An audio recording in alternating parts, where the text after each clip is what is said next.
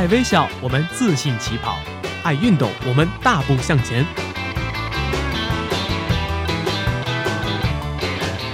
在这里，我们为梦想一起拼搏；在这里，我们为生活增添激情；在这里，我们用电波诠释体育，解说最实用的竞技技巧，报道最火热的体育赛事。每周精彩体坛盛况，我们与您一同分享。周三晚间，我们相约体育天地。我们相约体育天地。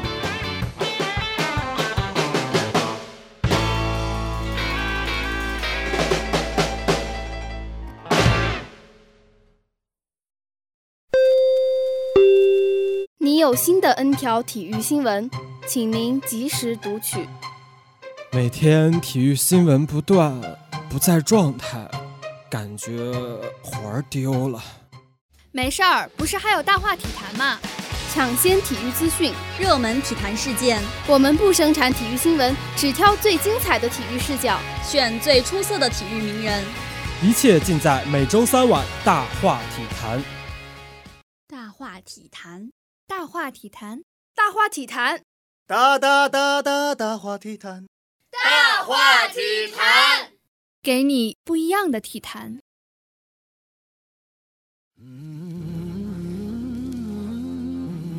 少年无惧亦无畏。二零一七到一八赛季的 NBA 总决赛结束的比我想象的更快。金州勇士四比零横扫克利夫兰骑士队，四年内第三次夺得 NBA 总冠军。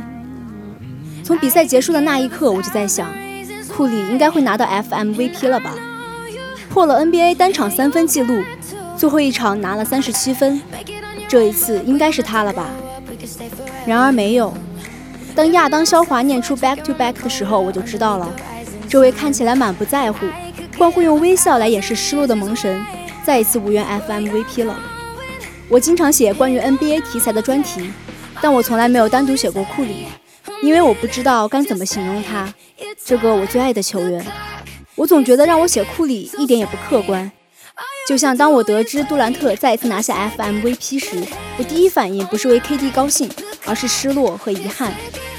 我当时想，库里到底要打出怎样的表现才能得到 FMVP 了呢？甚至想过，可能他以后也不会得到这个荣誉了吧？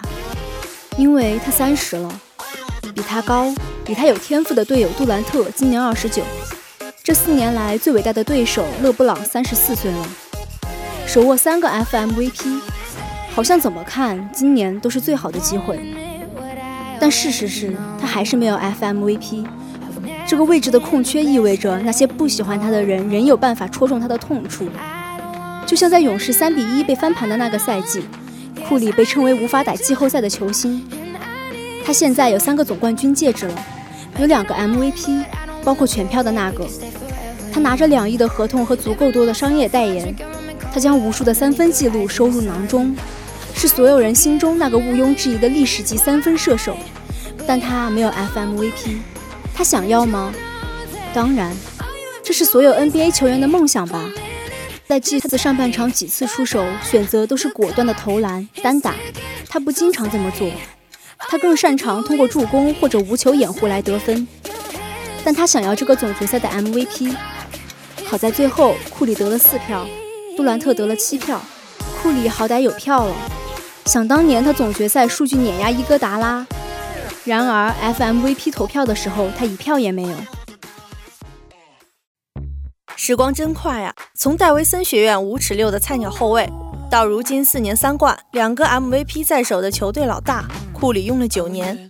这个赛季对于库里不是一个友好的赛季，夹杂着不断的小伤，断断续续的令他缺席了三十场常规赛。整个季后赛进程是库里又一次的进化之旅。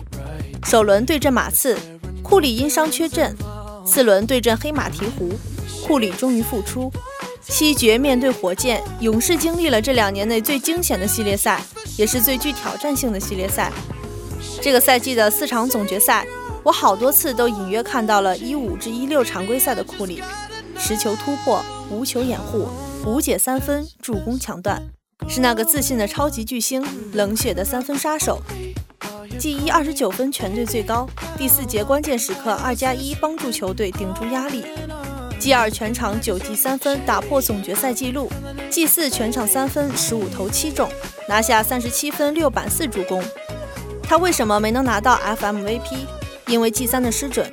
但事实上，很多人只看到了 G 三库里进攻端的挣扎，却没有看到那一场他面对了五十二次包夹。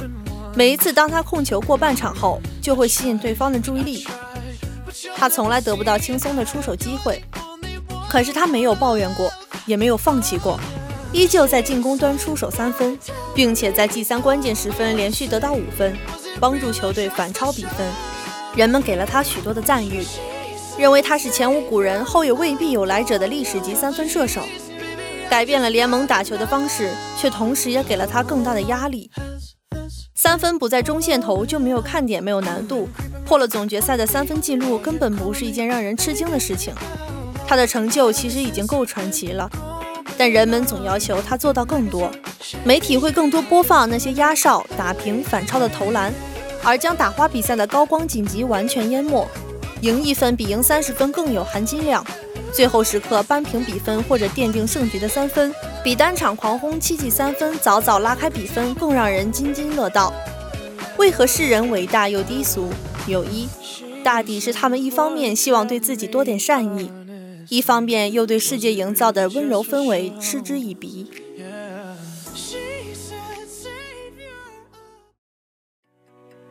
总决赛里。每当库里命中不可思议的三分球，引领球队带起一波流的时候，解说总会说：“库里，这是勇士的灵魂。”对呀，他是勇士的灵魂，是开创者。这个超级强大的金州勇士因库里而起，没有库里就没有勇士，没有他神乎其技的三分远投、控球、传球技术，无需准备就能出手的超能力，没有他的大局观和吸引包夹能力，根本不会有这么一支勇士。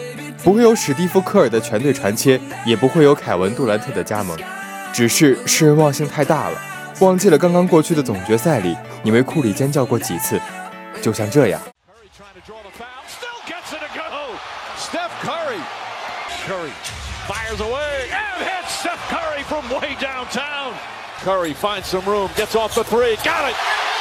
puts it in. Steph Curry drills another three. Oh, he knocks it down.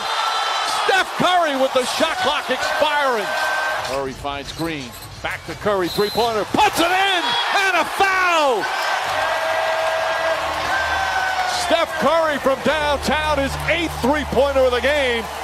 Curry way outside. Another three.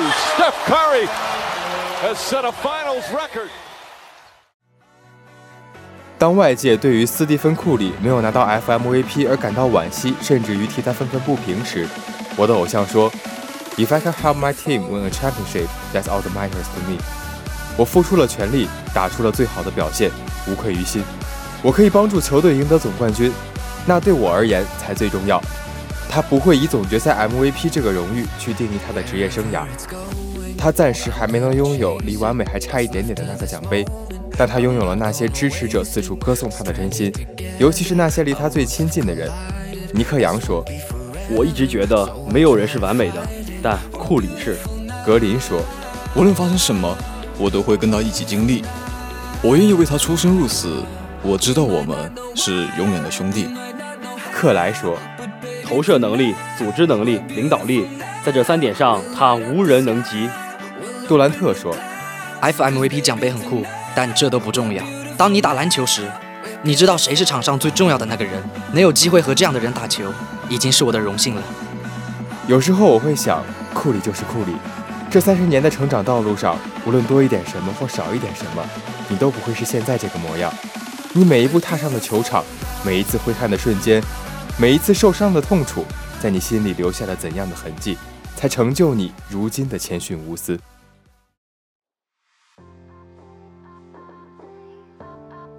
有遗憾才能证明故事还要继续。二零一七至一八赛季已经结束，我们陪着勇士队一路走来，经历过输球的压抑，赢球的喜悦。王朝才刚刚建立，我们还要携手走过很多年。三冠不够的，我们要陪着他成长，陪着他辉煌，陪着他暗淡，陪着他消散。未来更多的传奇在等待，等待着惊艳这个世界。在过去的日子中，我们体会到了作为勇士球迷与全世界为敌的豪迈，也认知到了人们丑陋的恶意。然后这些会随着勇士队的夺冠赛季终结逐渐消散，下个赛季继续轮回。因为关于勇士和骑士、勇士和火箭、勇士和雷霆，任何一个话题都不会轻易的消失。这个夏天，勒布朗要做决定了，还要不要继续留守客城？泰伦卢说：“这是最好的四年旅程。”他代表的是每个克利夫兰人的心知肚明。七月的洪流即将到来，而勒布朗则说自己尚未考虑未来去向，所以直到此刻，依然没有人知道那个罚球是否就是他作为骑士球员留在速贷球馆的最后一分。猫三说：“八年了。”在尝遍了每个异乡现实赠送的糖之后，勒布朗曾经为故乡的孩子们带来过最甜的安慰。他也曾经作为一个战士征战到最后一刻，他没能再度跃上看台拍打胸膛。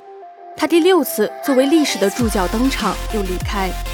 时光一直匆匆向前，最怕的是什么都没留下。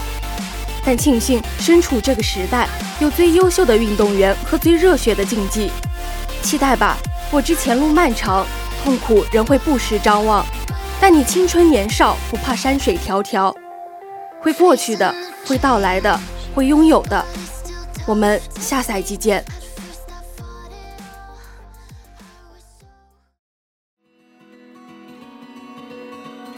欢迎来到体育天地全新企划——体育小讲堂。这里有最不负责任的体育冷知识，有趣的球员外号，专业的体育百科，只需要两分钟，你也能走进体育的世界。体育小讲堂，了解一下。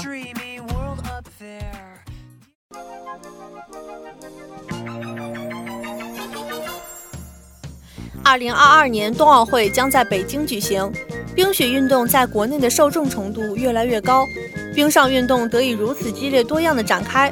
多半是脚下踩的冰鞋的功劳，而冰刀中则更是蕴含着更多的奥秘。冰刀根据结构和运动特点，大致可分为三类：速滑冰刀、花样冰刀、冰球冰刀。虽然三种冰刀有不同之处，但滑行时蹬冰原理基本相似。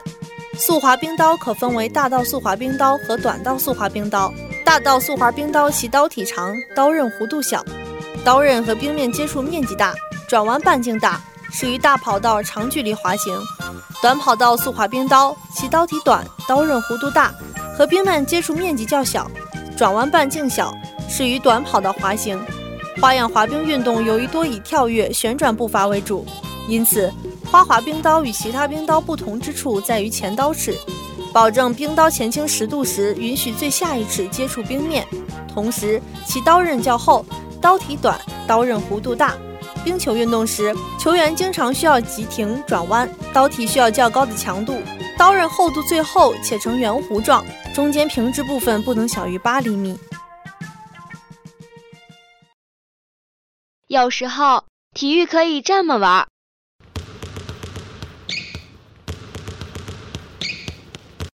有时候体育可以这么玩。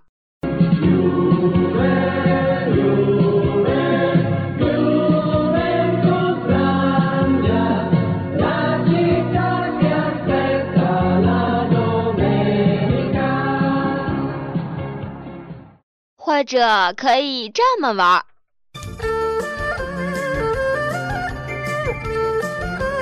哎，停停停停停停！好像有什么奇怪的东西混进去了。哦，没事没事，只要有亮点，随便你怎么玩。接下来就是体育秀秀。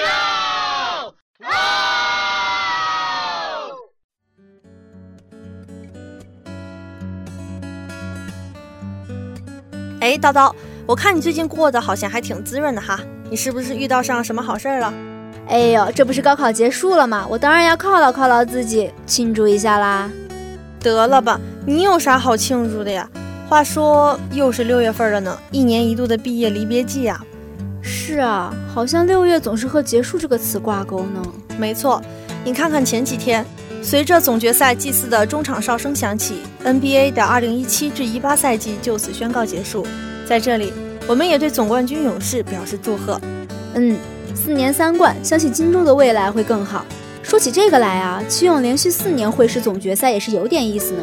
不少人对于今年又是奇勇对决的总决赛表示感到腻了，而且比赛结果也是说没有很大的悬念。不过啊，我觉得虽然这两支球队连续四年打入总决赛，但是这一季的状况却和以往很不一样呢。这一点我同意。你看，两队本赛季的常规赛都可以说是四季以来最差的成绩。勇士的常规赛常常只是例行常规赛攻势。而且这个赛季他们遭遇的伤病影响也比较多，尤其是主将库里仅仅出赛五十一场，多少也影响到了战绩。而骑士呢，可以说是一直处在动荡的局面之中。赛季前，欧文远走波士顿，在赛季里，球队几乎整季都在调整，也在交易大限前把季初操作的阵容大翻修。所以勇士可能还是上赛季的勇士，但骑士已经不是以往的骑士了。这是在相同的对战组合之下很不一样的地方。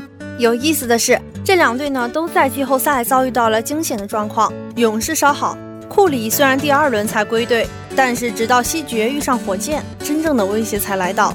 骑士就没那么好过了，除了次轮遇上有恐詹症的猛龙以外，在首轮与东决中，骑士几乎是被剥了一层皮。哎，准确的说，应该是詹姆斯被剥了一层皮。骑士几乎已经是一人球队，皇帝扛着球队一路闯进总决赛。真的是打服了一票球迷呀，可不是嘛！这个赛季张皇的表现真的是惊为天人，三旬老汉到如今还保持着这样的状态，真的是大写的福啊！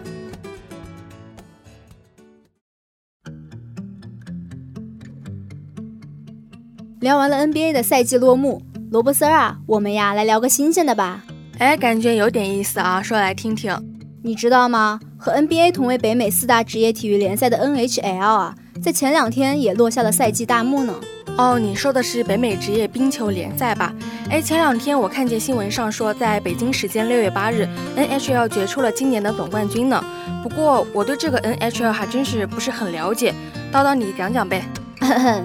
NHL 是国家冰球联盟的英语简称，这可是全世界最高级别的职业冰球比赛。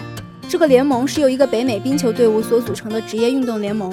就在本赛季啊。NHL 的球队由三十支增加到了三十一支，所有队伍共分成东西两个大区，每个大区又各分为三个分区。哎，这些听起来还和 NBA 挺相似的呢。是呀，我觉得在赛程方面，NHL 和 NBA 也挺像的。NHL 的赛季也分为两个部分，一个是按照预定好的赛程表进行的例行赛，另一个是淘汰赛制的季后赛。在最后一轮的总决赛中胜出的球队便可赢得斯坦利杯。嗯，感觉就好像是 NBA 的常规赛和季后赛一样，在例行赛时，每一队也将会进行八十二场比赛。不过 NHL 每一场比赛都会累积积分，赢的球队获得两分，在延长加赛输的球队得一分，在正规时间输的球队则不会有积分进账。在例行赛结束之后，各分区积分最多的球队就是分区冠军啦。全联盟战绩最佳的球队将被授予总统奖座。那么例行赛结束了，就该是紧张刺激的季后赛了。NHL 的球队要怎么样才算赢得了季后赛门票啊？将会晋级季后赛的是东部和西部联盟的三个分区冠军和积分次高的五支球队，共八支单一联会队伍。分区冠军会是第一到第三种子，而非分区冠军晋级者排名第四到第八种子。然后的晋级规则是不是就和 NBA 的比较相似呢？首尾捉队来对阵，然后采用七战四胜淘汰赛制，赢的队伍晋级下一轮。不错嘛，大体上就是这样呢。季后赛第一轮，第一种子对第八种子，第二对第七，第三对第六，第四对第五。不过啊，有一点不一样的是，到了第二轮，种子顺序将重新编排，剩下球队中最佳战绩对上最后战绩，以此类推。第三轮呢，也就是分部联盟冠军赛，各联会剩下的两支队伍将会交手，赢者即为分部联盟冠军，取得进入斯利坦杯冠军赛的门票。嗯，我明白了。哎，对了，叨叨，我之前好像听说 NHL 的历史要比 NBA 的还要更长，对吧？是啊，早在1917年11月26日，NHL 就在蒙特利尔成立，初始的球队只有四支，而且都是加拿大的球队。直到1924年，波士顿棕熊队加入 NHL，NHL 才终于有了美国球队。这样说起来，NHL 刚成立之初的话，拥有的队伍也不是很多。从1942年到1967年啊，NHL 只有六支球队。因而这六支队伍被称为创始六球队。哇，那这六支队伍可是元老级别的球队呢。那他们是不是很厉害呢？那可不，姜还是老的辣。这六支球队可不是浪得虚名，他们中除了多伦多枫叶队之外，其他五支从1967年扩军以来，都至少三次进入总决赛，且至少拿过一次总冠军。哎，等一下，啥扩军？那是什么操作啊？那是球队有了更多的球员吗？哎呀，我说的扩军啊，是一九六七年的 NHL 的球队数量增加了一倍，变成了十二支。后来到了七四年，又继续增加到十八支。今年的总冠军得主华盛顿首都人队就是这一年成立的。一九七九年的 NHL 的球队数量已经扩展到二十一支。上个世纪九十年代，NHL 的球队继续扩军，然后稳定在三十支，一直到二零一七年。哎，这个我知道。就在本赛季，NHL 新增加了一支球队，就是出乎大家意料闯入这次总决赛的维加斯金骑士队吧？是啊，在 NBA 的勇士和骑士连续四年进入总决赛的剧情被球迷们吐槽的时候，今年 NHL 争夺总冠军的两支球队，某种程度上都算得上是新兵。华盛顿首都人队曾经在1998年进入总决赛，但是输给了底特律红翼队。今年是首都人队二十年后再次进入总决赛。也是舰队四十四年来第一次夺冠。今年的两支球队都缺少总决赛的经验，华盛顿首都人队是第二次，而金骑士队则是首次。我觉得这次啊，亚军比冠军更让人惊喜呢。金骑士队在二零一七年九月才正式成立，在第一个赛季就进入总决赛，我想这种情况应该是挺少的吧？哎，这可是五十年才出现一次的事情呢。在 NHL 历史上，这种情况在一九一八年和一九六八年分别出现过一次。哇，那还真的是很巧啊！哎，今年是二零一八年，正好又过了五十年呢。对呀，神奇的轮回。本赛季 NHL 球队数量从三十支成为三十一支，是最近二十多年来第一次扩军。而一支新军首赛季就进入总决赛，相当于创造了一个奇迹。哎，就是说嘛，球员之间的磨合就很关键了，才是第一个赛季呢。看来金骑士队在这方面做得很不错啊。且不说队员之间的相互磨合。事实上啊，金骑士队的实力并不被大家看好。在赛季之初，他们就不被看好的原因很简单，他们有两大劣势。首先，在球员层面，球队缺少明星球员和顶尖球员；第二，在配合方面，球队的阵容磨合不够，教练和球员的沟通也需要时间。可是他们还是最终一路打到了总决赛呢。当然啦，他们也有一些优势。从人员组成来看，他们的替补阵容其实要比其他球队要稍强一些。金骑士队的得分点比较分散，也就是说，其实他们替补的得分能力比其他球队要强一些。可以这么理解：假设把一支球队所有的球员分成一二三档，那么金骑士队可能第一档球员比其他 NHL 球队稍微差一点，第二档的球员应该不吃亏，至少不相上下，而第三档的球员比其他球队球员要强一些。不过，当金骑士队高歌猛进的时候，其他三十支球队还是很吃惊的。不过，最终金骑士还是败在了首都人的手上。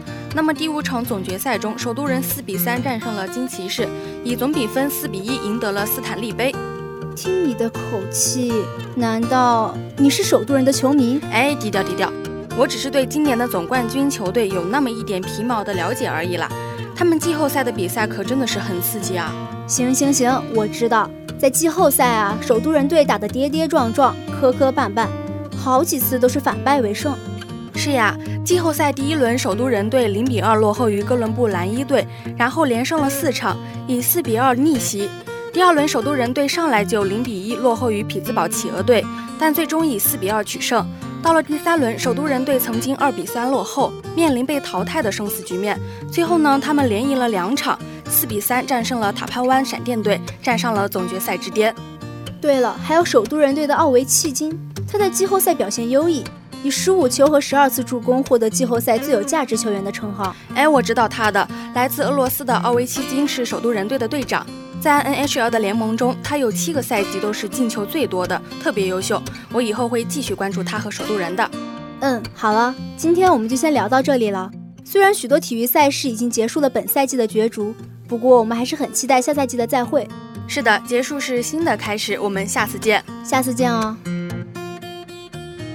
好了，本期的节目到这里就跟大家说再见了。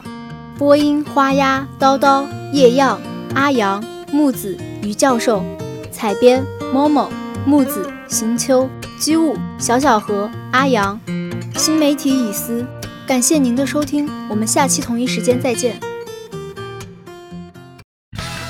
下面为您带来的是本周的赛事预告：俄罗斯世界杯就要开始了，十四日晚十一点，世界杯揭幕战，东道主俄罗斯将迎战亚洲新贵沙特阿拉伯。还有几场同样值得关注：十六日凌晨两点，西班牙与葡萄牙将上演伊比利亚德比；同日晚九点，阿根廷将在首轮对战不可小视的冰岛。另外还有十七日晚十一点，德国对战墨西哥；十八日凌晨两点，巴西对战瑞士的比赛也千万不能错过。LPL 夏季赛也在时隔多日后重燃战火。十七日晚五点，WE 与 Snake 将上演强强对话，喜欢电竞的观众要多加关注哦。